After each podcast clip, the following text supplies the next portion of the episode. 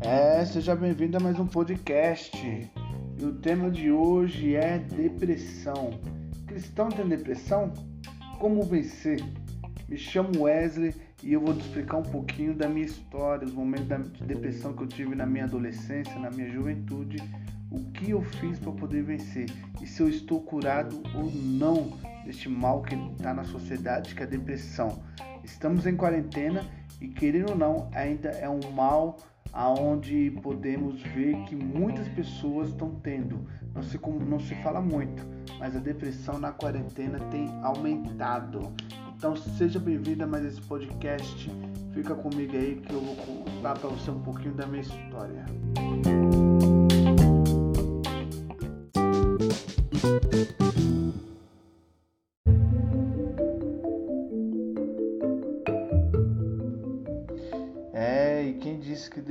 Depressão não é algo sério? Quem disse que depressão é falta do que fazer ou é uma coisa demoníaca? Quem fala isso daí é que nunca passou por uma depressão ou nunca teve um caso na família de depressão. Pois bem, eu tive depressão na minha adolescência, na minha juventude também. E vou dizer para você, não foi muito fácil. A minha, a minha depressão na adolescência foi quando eu entrei nos meus 13 anos e aí daí eu me senti uma pessoa muito feia. As pessoas olhavam para mim e falavam que eu era bonita e tal, não sei o que, o outro mas eu me olhava no espelho, eu me sentia horrível. Então eu não tinha coragem sequer nem de sair para rua, sequer para poder brincar com outros adolescentes, poder conversar, porque eu me sentia abaixo da sola do pé deles. Eu, eu não me sentia nem a sola, eu me sentia abaixo do solo do pé deles.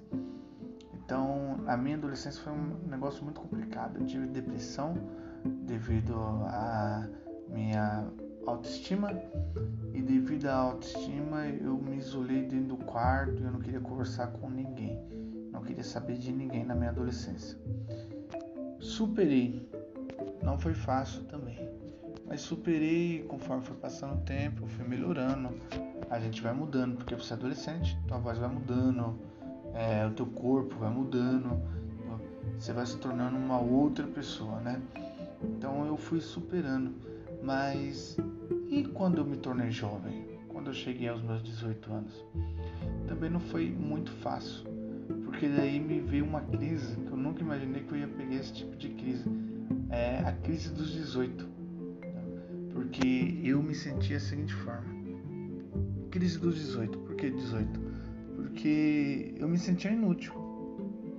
Essa é a realidade as pessoas olhavam para mim e muitas das vezes falavam que eu era inútil, que eu era preguiçoso, que eu não queria saber de nada na vida, que eu tinha 18 anos, só que eu tinha acabado de completar 18 anos, eu tinha que arranjar um serviço. Então eu comecei a procurar qualquer coisa para poder trabalhar, para não ter que ouvir esse tipo de situação. Sim, eu tinha vergonha de mim, e muita vergonha eu passei muito tempo escondido atrás de uma pessoa que eu não era. Eu vivia um personagem. O que acontece? Esse personagem que eu criei dentro da minha cabeça, se eu fosse ele, era capaz de eu ser aceito. E o começo da minha depressão, engraçado que a depressão no começo, se você descobre, você tem como tratar. Mas eu escutava, sempre escutei assuntos de várias pessoas falando que depressão era coisa de frescura, que ninguém tinha ido no hospital, quem era depressivo não tinha ido no hospital para poder ver pessoas morrendo, que se visse ia se curar da depressão e assim por diante. Então eu escutava esse tipo de assunto, só que para mim eu tratava como depressão. Eu me sentia muito triste, eu não queria ter convívio com ninguém. E no meu primeiro emprego era a mesma coisa. Eu me sentia é, muito abaixo dos demais funcionários. Eu me sentia pior do que fosse uma tia da limpeza. Na verdade, a tia da limpeza ela tem muito valor. Eu entendo o que eu quero dizer. Eu, eu me sentia abaixo do que a tia da, do que a própria tia da limpeza, porque eu falava o seguinte: eu não sou nada. Eu, eu, o que eu sou aqui? Eu sou um Zé Mané, um zero esquerdo. até a tia da limpeza é melhor do que eu. Era isso que eu pensava. Então eu me colocava muito para baixo. Então todas as vezes que eu colocava, me colocava para baixo, isso me deixava muito triste e me vinha atacar, acionar um gatilho que me deixava em estado de depressão. Foi o comecinho, porque acontece, existem dois tipos de depressão, né? O primeiro tipo de depressão é aquela pessoa que ela sorri, ela conversa com você, ela até orienta você em alguma coisa que você pede para ela no estado emocional e ela consegue é, se familiarizar, conversar com todos. Só que dentro dela, nesse exato momento, está ocorrendo uma guerra interna na qual ela não consegue parar. E aí daí esse tipo de pessoa, como é que você sabe que ela está em depressão? Existe um gatilho. Toda vez que você estiver conversando com, com essa pessoa, ela vai falar alguma coisa em sentido de morrer. Então, esse, qualquer assunto, ela pode falar uma, uma frase que não tem nada a ver com o assunto. Ah, por mim eu tinha vontade de morrer, não queria continuar mais nesse mundo não. Não tenho mais vontade de viver. Então, quando a pessoa começa a falar muito em morrer, quando ela começa a falar muito que por ela ela não vivia mais, queria desistir da vida. Né? Então, por mais que ela converse, ria com você na mesa e ela dá a entender que é um tom de brincadeira ou não, ela literalmente está falando a verdade. O corpo dela está pedindo ajuda. Cabe a nós percebermos em nossa volta, ver se os nossos amigos, familiares, colegas de serviço não estão passando por isso a depressão ainda parece que não é um tabu. E o momento que vivemos hoje, que é o momento da quarentena, ela, essa depressão ela tem atacado muita gente e parece que não. Mas o número de suicídio tem aumentado. Eu vi uma reportagem recentemente no Yahoo e eu vi o número de pessoas que se suicidaram. Pastor, quem não era pastor, quem era pregador, quem era cantor, Fora da igreja também, na minha cidade teve uma situação de um empresário que praticou suicídio. Parece que não, mas esse problema de depressão leva ao, ao suicídio a pessoa e a pessoa ela não quer literalmente se matar.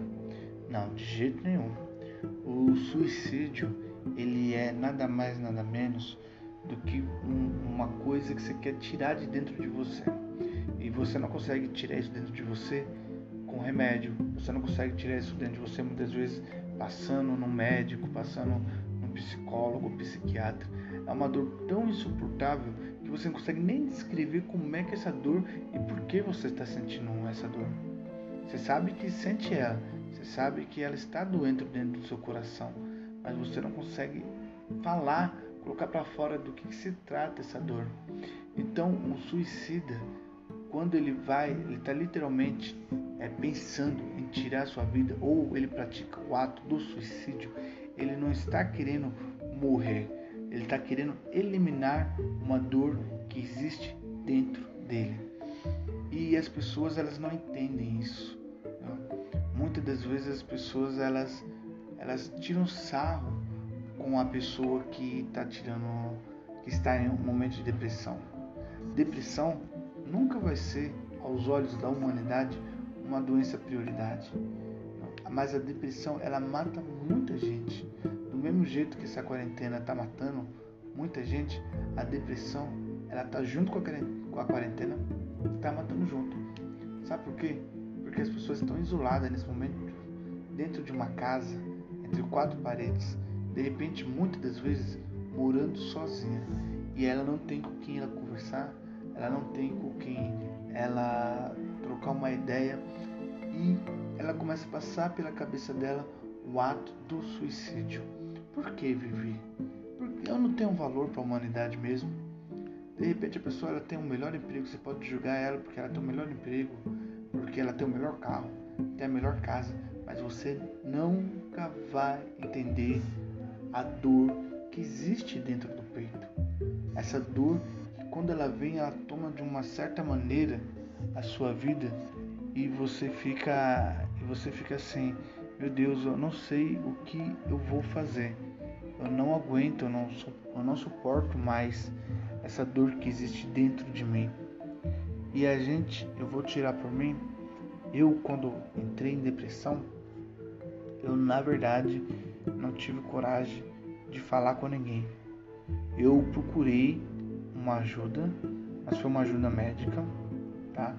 Então, você como cristão, jovem cristão ou adolescente ou não é tão jovem assim, se você não consegue se abrir com amigos, colegas, familiares, seria interessante você procurar uma ajuda médica. Então você procura uma ajuda médica, que foi o meu caso. A minha psicóloga hoje ela é minha pastora. Antes dela ser minha pastora, ela foi minha psicóloga, então ela me conhece bem. Então eu conversei com ela algumas situações. É, não foi só com ela, eu conversei com outros psicólogos também. E isso foi me ajudando a melhorar e a entender o meu eu. Sabe por quê? Muitas das vezes existe um conflito dentro de nós, guerreando, e a gente tem que saber é, o lado certo. E a gente tem muitas vezes que lutar contra nós mesmos, porque a minha mente vinha na minha mente a seguinte coisa: olha, não tem motivo para poder você viver. As pessoas não gostam de você, você não tem valor nenhum, as pessoas não se importam contigo, o teu emprego, é, você vai viver naquilo lá, você vai morrer naquilo, você não vai prosperar na vida, você vai ser um zero à esquerda. E eu li um livro do Augusto Cury, li um livro dele, é, também deixo indicado aqui Augusto Cury, é um ótimo psicólogo cristão. A filha dele eu sigo no Instagram e a filha dele falou uma coisa que é verdade, e ele também diz isso. Quando vir um pensamento na sua cabeça falando que você não presta, que você não vai conseguir, que a melhor opção é você tirar sua própria vida, você tem que lutar ao contrário. Você tem que falar assim: não, eu presto sim. Não é a minha mente que domina meu corpo. Não é ela que, não é ela que diz que, que eu devo fazer ou não. Eu tenho que ter um controle sobre a minha mente. Então, quando vir esses pensamentos ruins na sua mente, a primeira coisa, de fato, é se clamar o sangue de Jesus tem poder.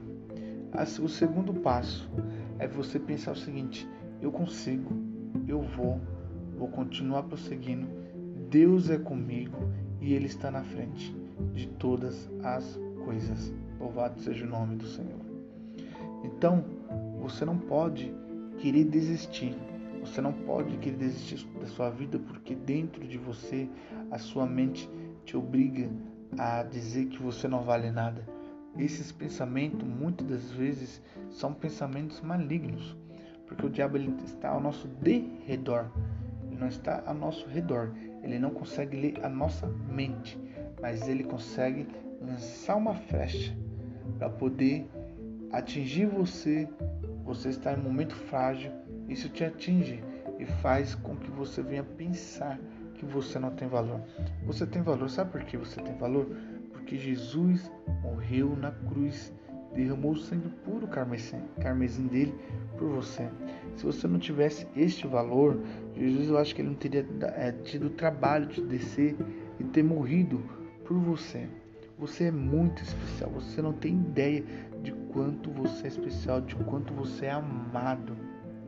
É que na verdade a depressão ela vai ficar o tempo todo falando na sua mente que você não é especial, que você não é amado. Mas começa a fazer o seguinte: eu pratico isso quando. Porque acontece? A depressão, eu, eu acredito que Deus cura, que Deus liberta a pessoa da depressão. Eu não acredito é que a médica ou o médico e os medicamentos venha curar a depressão. Eu acredito que eles venham desarmar um gatilho que existe dentro de você algo que faz você entrar em depressão. Eu acredito nisso. Então, quando na minha mente vem algo como você não presta, você não vai conseguir, não adianta você prosseguir em frente, é, eu já começo a pensar o contrário. Eu, falo assim: você não me domina. Primeiro eu clamo o sangue de Deus tem poder. Na sequência eu falo assim: você não me domina, mente. Eu vou conseguir sim. Pessoas me amam, pessoas estão esperando por mim. Eu creio que eu tenho uma vitória muito grande na minha vida. Você não me domina. Eu começo a pensar ao contrário daquilo que diz que é para me poder fazer. Porque a pessoa que ela está no estado de depressão muito avançada, que ela está praticamente no fundo do poço, ela não consegue ter mais domínio sobre até os seus próprios pensamentos. Então começa a vir pensamentos malignos falando para poder tirar a própria vida. E você acha que a, a pessoa sentindo essa dor que existe dentro do peito dela e a mente, esse pensamento maligno querendo dominar, falando para ela poder tirar a própria vida, você acha que ela vai fazer o quê? Ela vai automaticamente praticar o suicídio. Se Deus não tiver a misericórdia, a pessoa realmente pratica o suicídio. E ela não pratica para poder tirar a própria vida. Ela faz isso para poder aliviar uma dor. Só que naquele momento que ela está caindo de uma ponte ou muitas das vezes como aponta algumas pesquisas, a pessoa ela coloca uma corda e na sequência ela pula para poder se matar. É, é instante de alguns segundos ela se arrepende, esbate o arrependimento. Só que daí já é tarde demais. Já é tarde demais e você vem a morrer e o maligno tira sua vida. É tanto que aponta que quem morre enforcado, geralmente nas pontas das unhas, tem fiapos da corda, fiapos da corda, porque a pessoa, ela quando vai se enforcar, que ela pula e aí a corda começa a apertar o seu pescoço, bate o arrependimento e ela começa a lutar para poder querer tirar aquela corda do pescoço dela. E aí é dolorido. E aí realmente a pessoa morre. Então, a, ou a questão do, da depressão é algo muito, mas muito sério. E qual foi a minha solução? A minha solução foi realmente eu procurar uma ajuda médica. Porque a questão só de você orar e ler a palavra ajuda, alivia. Mas você também tem que ter um acompanhamento médico. Você tem que ter um médico ali do lado, uma pessoa com quem você vai conversar. Se você não quer conversar com um médico, procure o seu pastor, procure a assistente social da sua igreja, procure alguém que você confie e conta a dor que você vem sentindo. Eu tive que procurar um, médico. Eu lia a palavra, orava, pedia assim, não orava para Deus exatamente me curar. Era poucas as vezes que eu orava, mas é, nesse sentido, eu queria que Deus tirasse aquela dor, mas eu não conseguia falar para Deus exatamente. E eu procurei um médico, uma médica. Ela me ajudou, não precisei tomar medicação. E foi um momento muito difícil, porque eu estava no auge da minha carreira. Eu tinha alcançado um status no meu serviço na qual era impossível eu estar, porque já existia uma pessoa que ocupava esse status há mais de 20 anos. Porém, Deus teve graça e misericórdia de mim e me deu a oportunidade de eu estar no lugar que eu estou hoje, juntamente com essa pessoa que já está lá. Então, eu estava no auge da minha carreira quando a depressão veio me bater. Eu não tinha um motivo exato para falar para você, olha, eu estava ruim, estava desempregado e não sei o que, não sei o que. Não, eu estava bem. Eu tinha um emprego bom. Eu tinha, não, tenho um emprego bom ainda. Tenho um carro que está quitado. Tenho a casa dos meus pais, não tenho minha própria casa ainda. Hoje eu moro sozinho mas não é a minha própria casa. Então, eu estava vivendo aquilo que eu sonhei para mim, aquilo que eu vinha planejando há muito tempo. Só que a depressão bateu tão forte, bateu tão forte que eu fiquei aquele momento ali, do, é, muitas das vezes pensando seriamente se eu realmente era merecedor de estar é, tendo essas vitórias que eu, que eu tinha, que eu tinha alcançado. E o diabo ele é astuto, ele batia na porta falando para mim que não, que eu não tinha valor nenhum, que eu ia ficar naquilo pelo resto da minha vida. Mas Deus teve misericórdia. O meu chefe, ele me ajudou e eu sou muito grato a isso, porque eu, ele falava assim: oh, você tem que procurar um médico, procura um médico, procura um médico. E eu realmente procurei um médico, passei na médica, ela me encaminhou para um psicólogo, eu passei tratamento psicólogo, ele queria passar, ele queria pagar uma psicóloga para mim. E eu sou muito grato a todos os meus chefes por causa disso. Por isso que eu falo, você tem que estar tá olhando as pessoas ao seu redor. A gente, tudo bem que na empresa temos que fazer o nosso o nosso serviço ali. E muitas das vezes as pessoas falam assim: ah, temos que fazer somente o que é o nosso e acabou. Mas não é bem assim. Temos que fazer o nosso e estar atento aos nossos colegas que estão ao nosso redor. Porque aquela pessoa ela está aqui ali naquele momento conversando com você, mas por dentro ela está pedindo socorro e você não consegue identificar. Então a pessoa que está depressiva, Muitas vezes ela não estar triste, jogada na cama. Ela pode estar alegre, com um emprego bom, com uma família boa, com um carro bom, mas dentro dela existe uma dor que ela não consegue curar. Então, através do, é, da médica, da psicóloga, através de ajuda de colegas, através de ajuda de família, eu fui me tratando e pela misericórdia do Senhor Jesus, que se não fosse a misericórdia de Deus na minha vida, eu de repente não poderia estar aqui. Então Deus teve misericórdia de mim.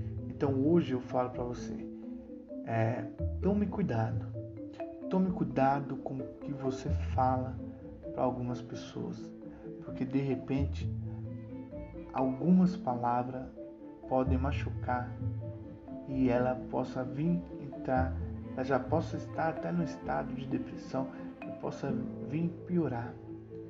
Cuidado com o que você brinca, cuidado com o que você diz, porque é aí que mora o perigo, é aí que mora realmente o perigo de você acabar fazendo com que uma pessoa que está no começo de uma depressão venha piorar e de repente se afundar ao nível de querer tirar a própria vida.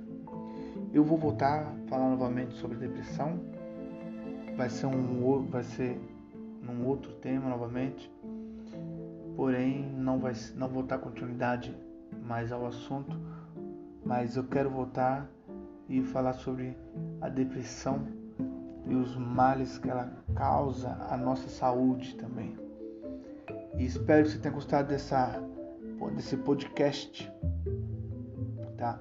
Que Deus abençoe a sua vida, que você de repente esteja passando por um momento de depressão, que o Senhor neste momento ele possa tocar venha retirar essa dor que existe dentro de você. Saiba que existe pessoas que te amam. Toda vez que vier na sua mente que você não é um vencedor, lute contra isso e comece a pensar assim: não, eu vou fazer porque eu sou um vencedor.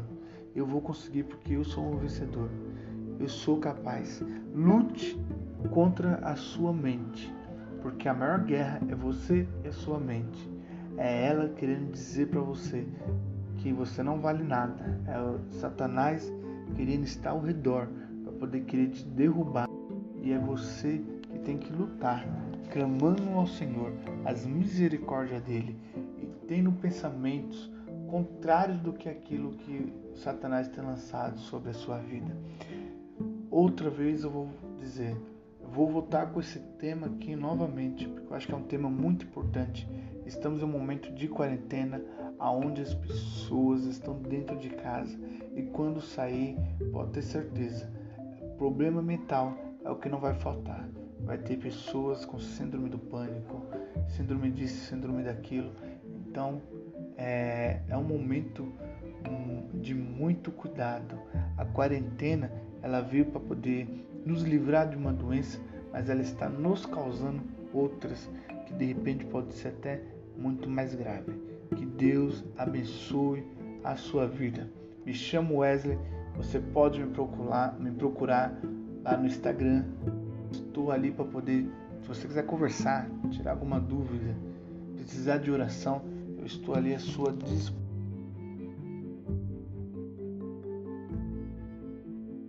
especial. Deus abençoe a todos.